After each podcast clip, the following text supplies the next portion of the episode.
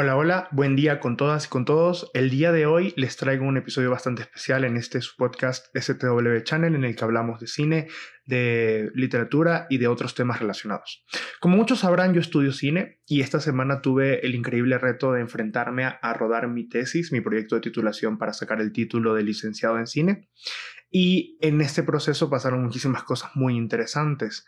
Y no pude evitar, no pude evitar pensar que este proceso eh, me recuerda mucho a cuando me enfrenté a hacer mi primer corto hace aproximadamente cuatro años y no tenía idea de absolutamente nada de lo que estaba haciendo. Entonces, este episodio va a ser sobre cinco consejos que le doy a las personas que estén interesadas en dedicarse a hacer cine o producción audiovisual en general y que quieran enfrentarse a esta, esta hermosa idea, a, hermosa, eh, a este hermoso sueño de hacer su primer cortometraje realidad. Estos son los cinco consejos que he sacado en estos años de experiencia, estos cuatro años de aprender en la universidad y de aprender en mis proyectos personales.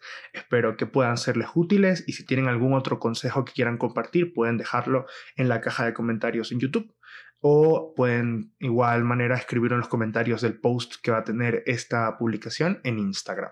Sin nada más que añadir, voy a proceder con estos cinco consejos. El primer consejo es armar una buena planificación. ¿A qué me refiero con esto? Bueno, de base deberíamos tener un guion, evidentemente. Es preferible tener un guion de lo que vamos a hacer, tener una estructura de qué se va a grabar y cuáles, cuáles son los personajes, cuáles son las locaciones y todo este tipo de cosas. Pero una buena planificación no solamente se limita al guion per se. Una buena planificación se basa en, por ejemplo, tener un desglose de cuántas locaciones tenemos, dónde vamos a usar, o sea, qué locaciones vamos a usar, qué locaciones tenemos al alcance, qué tan cerca quedan estas locaciones entre sí y cómo podemos em, organizar el tiempo del proyecto y el tiempo de los, del equipo en general para poder usar estas locaciones en el menor tiempo posible y de la mejor forma, o sea, cómo ser eficientes y optimizar los recursos que tenemos a nuestra disposición. Por todo esto es bueno tener muy claro qué lugares tenemos a disposición, qué lugares podemos usar, cuánto tiempo, qué días, haber sacado autorizaciones, haber hablado con las personas a cargo de estos lugares. Si son nuestras propias casas, asegurarnos que, por ejemplo, ese día no va a ser la fiesta de la tía, de la abuela, lo que sea. Tomando en cuenta que los primeros proyectos suelen ser proyectos de bajo presupuesto, eh, siempre es importante tomar en cuenta este tipo de cosas, que si nos están prestando una locación, cuánto tiempo nos la están prestando, quién es la persona a cargo de esa locación, quién es la persona que nos está garantizando el uso y, los permisos necesarios para poder usarla. En cuanto a los actores, ellos están disponibles todo ese tiempo, ellos pueden darnos dos días, tres días para grabar este proyecto o tal vez tienen menos disponibilidad de tiempo, cuál es su horario, cómo podemos ajustar su horario al tiempo de uso de las locaciones. Son muchas variables que se toman en cuenta y para esto se hacen diferentes documentos, se hace un desglose de producción donde se dice, bueno, este proyecto tiene estos personajes en estos espacios en específico y luego con eso uno puede hacer, por ejemplo, un desglose de planos también donde uno ve qué es lo que va a grabar específicamente en cada uno de estos lugares y también con eso puedes hacer un cronograma en el que tomas en cuenta desde el día 1 hasta el día 3, por ejemplo, de rodaje. Estos tres días, el primer día vamos a estar en la locación 1, grabamos todo lo de la, locación 1, el segundo día en la locación 2 y el tercer día en la locación 3 y así sucesivamente. Eso ayuda muchísimo porque optimiza muchísimo el tiempo. Ya estando en set, lo que menos quieres es estarte preocupando por si, si puedes estar donde estás o no, o que se te vaya a ir el actor o no. O sea, eso, si ya los tienes solucionados, si lo tienes hablado, si lo tienes eh, de cierta forma pensado y planificado con anterioridad, es mucho más fácil para que mientras estás rodando las ideas surjan. Así que ese sería el primer consejo de esta lista tengan una muy buena planificación de lo que van a hacer, tomen en cuenta la mayor cantidad de variables posibles para que pasen los menores imprevistos mientras estén rodando. El segundo consejo es hacer un buen presupuesto. Hacer un buen presupuesto no necesariamente significa tener todo el dinero del mundo, porque a menos que estés en Hollywood o en alguno de estos países que tienen como que industrias de cine muy fuertes, es muy poco probable que tengas mucho presupuesto. La mayoría del cine independiente se hace casi que raspando el bolsillo de los, que están organizando los proyectos, de los que son dueños de los proyectos. Y en consecuencia es normal eh, que no sea tan fácil como que tener un amplio presupuesto a disposición, pero eso no significa que las cosas van a salir mal necesariamente. Armar un, buen presupuesto implica distribuir el dinero que tengas a disposición de la mejor forma posible. Tomar en cuenta, yo recomiendo siempre tomar en cuenta para esto que una de las cosas más importantes que se debe, eh, para las que se debe usar el presupuesto es para darle de comer al equipo. La gente trabaja muy, o sea, trabaja mal si no está bien alimentada. Entonces, capaz, tal vez no un banquete o un buffet, pero sí un, un arroz con pollo, un, un, sanduchito o un vasito de cola con, no sé, una empanada, cosas, soluciones que pueden ser más económicas dentro del rodaje, pero que sean útiles eh, para que las personas puedan estar motivadas en set y no estén cansadas junto a los piqueos. Eh, eh, un consejo es, por ejemplo, tener caramelos a la mano porque el azúcar de cierta manera ayuda a que estemos activos estar horas y horas y horas de pie, moviendo equipo, cargando cosas, yendo y viniendo. Eso son todo este tipo de cosas que hay que tomar en cuenta. Entonces, eso sería el, segundo consejo, tener un buen presupuesto a la mano, tener bien distribuidas las cosas en las que tenemos. Si tengo 100 dólares por día de rodaje, estos 100 dólares los voy a usar eh, para transportar equipo mm, o voy a usar para... Eh, que los piqueos del, del, crew, o voy a usar, por ejemplo, para baterías, o voy a usar porque necesitamos comprar una tela, todo este tipo de cosas bien desglosado por departamento, por, departamento de foto, por departamento de arte, por producción. El tema, todo el tema de la comida va por parte de producción, entonces tener estos desgloses del presupuesto por departamento es muy necesario para poder llevar a cabo de la mejor forma posible. Eh, que el presupuesto dure, sea eficiente y, también se sepa en qué se está usando el dinero. Si no tenemos un buen presupuesto desde el inicio, es muy probable que terminemos gastando más de lo que hubiéramos pensado o de lo que teníamos a disposición y el proyecto nos termine costando más y eso, bueno, obviamente puede ser problemático tomando en cuenta que estamos hablando de primeros proyectos, de proyectos independientes. Este tipo de proyectos no suele tener como eh, muchísimo presupuesto, suele hacerse mucho con amigos, suele hacerse mucho con la buena voluntad de las personas que están ayudándonos. Entonces, tomar, al tomar en cuenta eso es súper necesario asignar bien los recursos que tenemos a cosas que sean muy útiles, muy prácticas y que nos permitan hacer de este un mejor rodaje.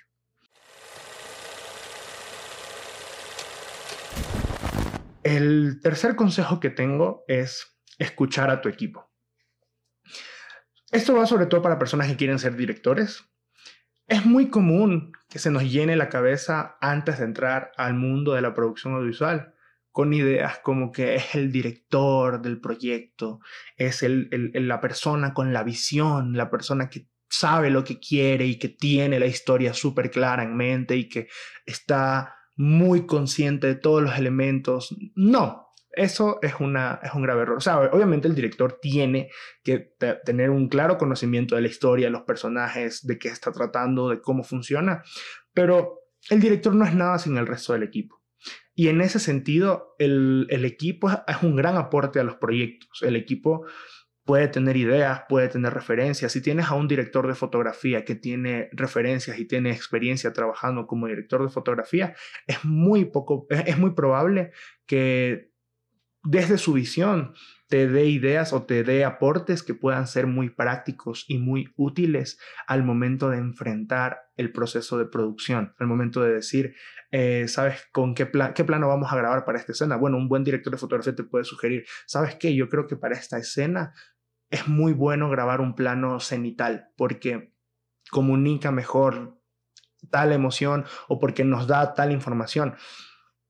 El director muchas veces no tiene todas esas herramientas a la mano porque el director está pensando en cosas como que el actor actúe bien, está pensando en cosas como cómo se ve el armado del set.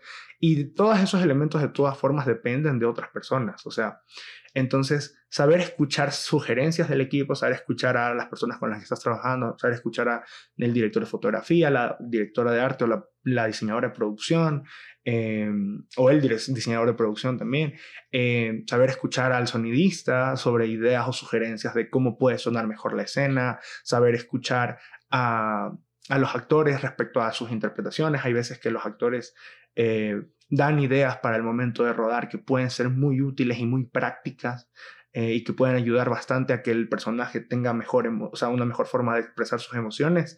Todo ese tipo de cosas el director tiene que estar abierto a escucharlas. Al final el director es el que decide, es verdad, porque él por algo es un director y por algo es la persona que está, como quien dice, a cargo del proyecto en, en sentido creativo, es la persona que, que tiene la potestad creativa de tomar decisiones. Pero esa, esas decisiones son mucho mejores mientras más se dialogan con el equipo en términos de qué puede ser mejor y qué puede funcionar mejor. Así que ese es mi tercer consejo, escuchar a el equipo con el que estás trabajando.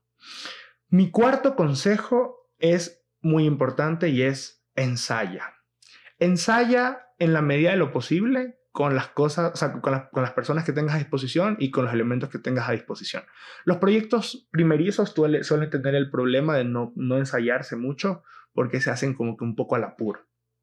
Al menos a mí me pasó cuando hice mi primer cortometraje que nos demoramos un mes en grabarlo porque rodamos todos los fines de semana, pero tuvimos muy poco tiempo para ensayar y muchas cosas simplemente no funcionaron de la forma correcta mientras estábamos haciendo esto.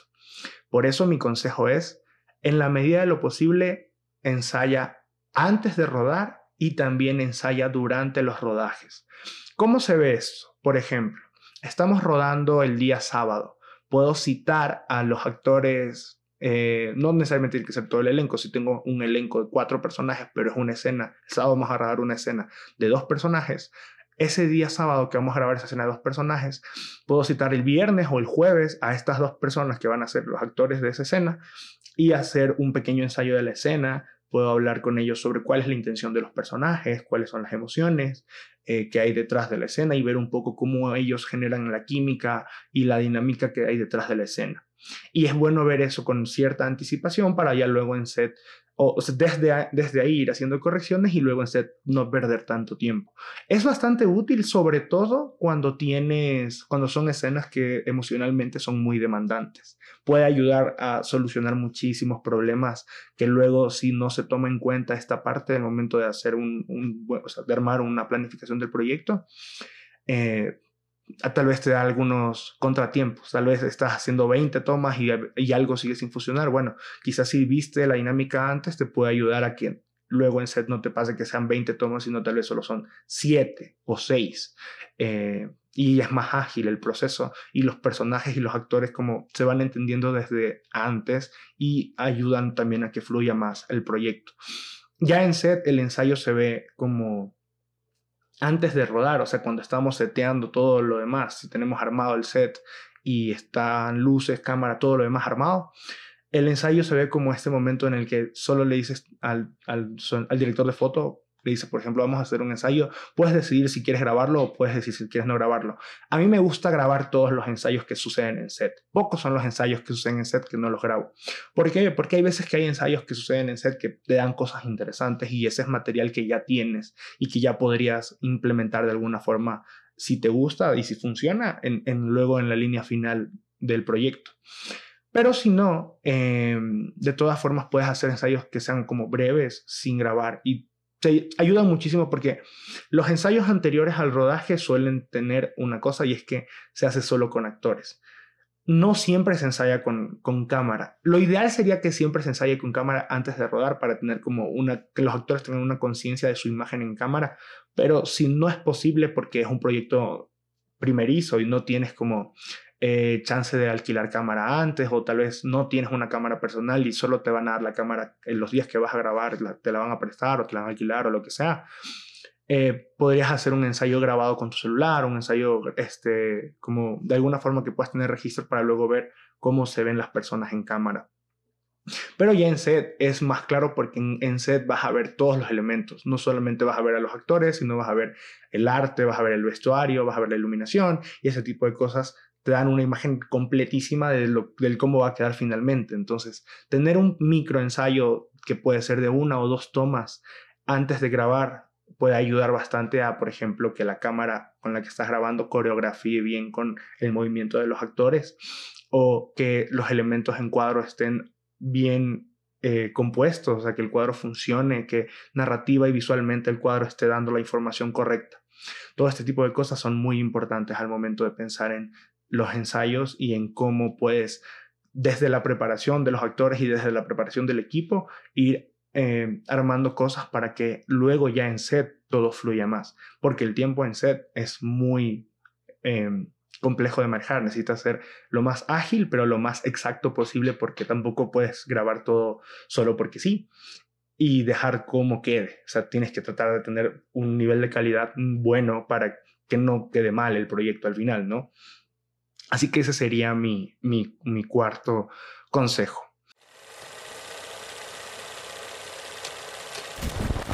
Mi último consejo en esta lista de consejos eh, es el siguiente y es básicamente que te diviertas.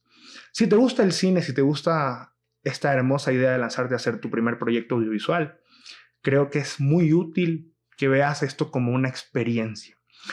Probablemente al final no quede tan bien, y si queda excelente igual, no pasa nada. O sea, es, es la primera vez que estás lanzándote a hacer algo. Si no tienes conocimiento, si no, si estás experimentando, si estás tanteando cosas o estás probando cosas, es muy probable que tal vez no tenga la mejor calidad visual posible. Y está bien, o sea, es parte del proceso de aprendizaje. Eh, había una frase que nos hacían en la carrera que es, eh, para, aprender para aprender a hacer sushi es necesario Primero, saber hacer el arroz. Tienes que volverte experto en el arroz para pasar a la carne. ¿Qué significaba esto? Significaba que en un, en un proceso de aprendizaje siempre vas a fallar al inicio antes de lograr hacer cosas muy buenas. Eso también significa que no veas tu primer proyecto necesariamente como el proyecto que va a definir tu carrera. Hay personas que han hecho primeros cortometrajes maravillosos, pero hay también muchísimas personas que sus primeros proyectos no son tan buenos en términos de calidad.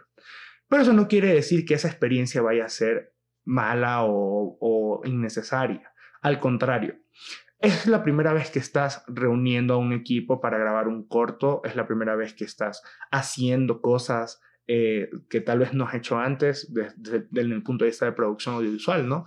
Entonces, úsalo como una oportunidad para aprender y una oportunidad para divertirte, como si estuvieras yendo por primera vez a Disneylandia o como si estuvieras eh, conociendo por primera vez un lugar que siempre has querido conocer. Es básicamente eso, es como, es como sentirse como un niño viendo las cosas suceder.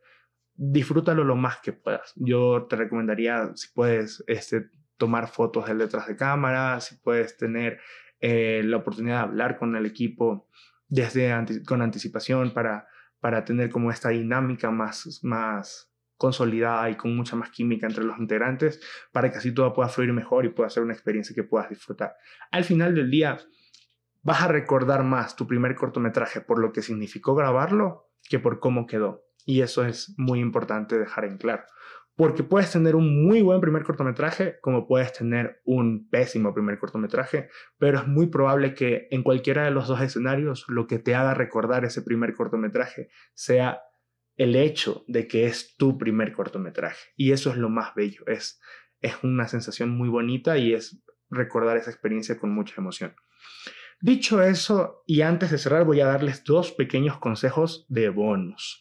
Y estos dos pequeños consejos de bonus me los dio un profesor de la carrera, a quien admiro muchísimo. Y este profesor básicamente nos dijo, consejo número uno, aprende a cargar cosas. Es muy valioso estando en un set saber cómo cargar cosas sin dañarte la espalda, saber cómo levantar las cosas, cómo bajarlas, cómo moverlas, Independientemente de si estás usando equipo muy pesado o si el equipo que estás usando es reducido, mientras, mientras mejor sepas manejar esos equipos y también sepas manejarte a ti en el manejo de esos equipos, o sea, mientras mejor sea tu relación con los equipos y puedas cargarlos sin, sin salir afectado o todo este tipo de cosas, va a ser mejor para ti porque a la larga, si te quieres dedicar a esto, vas a estar en muchos rodajes y en muchos de estos rodajes vas a tener que cargar y mover equipos. Y eso es algo que sería bueno que vayas practicando desde el inicio para que no te produzca un daño en la espalda a largo plazo o simplemente no, no puedas en algún punto tener, eh, cometer el error de haber eh, hecho caer algo o haber dañado algún equipo de los que estás usando por no haber sabido cómo cargarlo, cómo manejarlo adecuadamente. Ese es el primer consejo de, de este bonus y el segundo consejo de este bonus es siéntate cada vez que puedas. Si quieres ser director de cine, y estás en un proyecto independiente, probablemente te toque moverte muchísimo porque es muy probable y es su primer proyecto. Si quieres ser director de cine, es su primer proyecto y es un proyecto muy independiente y muy reducido en presupuesto, probablemente te toque moverte muchísimo porque muy probablemente tengas equipo reducido, tengas pocas personas trabajando contigo en los diferentes departamentos en los que se trabaja normalmente en un proyecto audiovisual. Eso a su vez significa que vas a estar yendo y viniendo, corriendo, moviéndote, subiendo cosas, bajando cosas, cargando cosas. En el mundo más profesional y con proyectos un poquito más grandes ya no sucede tanto así. Los directores suelen ser de las personas que menos cargan cosas, al menos en set. Si hay que trasladar equipos, obviamente, si en el traslado los directores ayudan, pero estando en set, por ejemplo, si hay que armar una luz, eh, la luz la arma el equipo de gaffer. Si hay que eh, cambiar un cuadro o este tipo de cosas que son como más de arte, se encarga el departamento de arte. todo esto está muy bien delegado. ¿A dónde quiero llegar con todo eso? A lo que quiero llegar es, cada uno tiene sus responsabilidades. Entonces, si estando en set tienes la oportunidad por porque están demorándose cambiando una luz, o porque están demorándose vistiendo un set, o porque están demorándose, yo qué sé, este, trayendo un equipo que falta, y puedes en ese momento sentarte a descansar, hazlo. Es muy valioso, porque los rodajes son jornadas largas de 12 horas, 10 horas, son jornadas pesaditas, son a veces llamados de 7 de la mañana, 6 de la mañana, o sea, para empezar desde muy temprano, a veces para terminar muy tarde, a veces dan las 2 de la mañana y sigues grabando, me pasó en mi primer cortometraje que terminamos de grabar a las 2 de la mañana, entonces, con todo eso muy claro, ten en cuenta que mientras más tu cuerpo pueda descansar estando en el proceso de producir, va a ser mejor para ti porque eh, va a durar más tu resistencia. En muchos sentidos, rodar es una carrera de resistencia más que de velocidad, porque o sea, la idea es que llegues al final del rodaje con todo el material que necesitas grabado, pero también evidentemente que puedas llegar bien al final del rodaje. Si por algún motivo te fatigas y te cansas y te explotas en medio del proceso de producción, es muy probable que si, si esto se pasa el segundo día, es muy probable que el tercer día no estés tan abierto a explorar cosas desde el punto de vista creativo por estar mentalmente muy cansado y físicamente muy cansado. Entonces, toma en cuenta eso, tómalo muy en cuenta, o sea, cada vez que puedas sentarte a descansar, así sean un par de segundos, así sea un minuto, así sea eh, un momento muy breve, hazlo, es lo mejor que puedes hacer porque así puedes de cierta forma eh, durar un poco más activo y con energía para afrontar creativamente el rodaje. Ten en cuenta que estas jornadas largas es muy común que pase, que las primeras escenas se graban muy bien, pero si no llegaste bien a las últimas, muy probablemente las últimas las estés grabando como a lo que salga. Y eso puede luego pasarte factura cuando quieras ver el corte final del proyecto. Entonces, para que esta brecha entre la primera escena del día y la última escena del día sea, sea lo menor posible, trata de descansar en medio del día, o sea, trata de darte tus momentos de respirar, de sentarte, de pausar un poco y todo eso. Bueno, dicho esto, les agradezco por haber escuchado este, este podcast en el que hablamos de estos consejos para eh, cineastas novatos. Les deseo muchísima suerte en sus proyectos eh, que, estén empezando. Si les sirvió esta, esta información, si les sirvió esta, estos consejos, no se olviden de compartirlos con sus amigos que también estén interesados en este mundo de la producción audiovisual y lo demás. Y eso creo que sería todo en esta ocasión. Muchísimas gracias por haber escuchado una vez más. Que tengan un increíble día y nos vemos la próxima semana con un nuevo tema. Esta vez vamos a analizar la filmografía de Quentin Tarantino. Sin nada más que añadir, nos vemos. Adiós.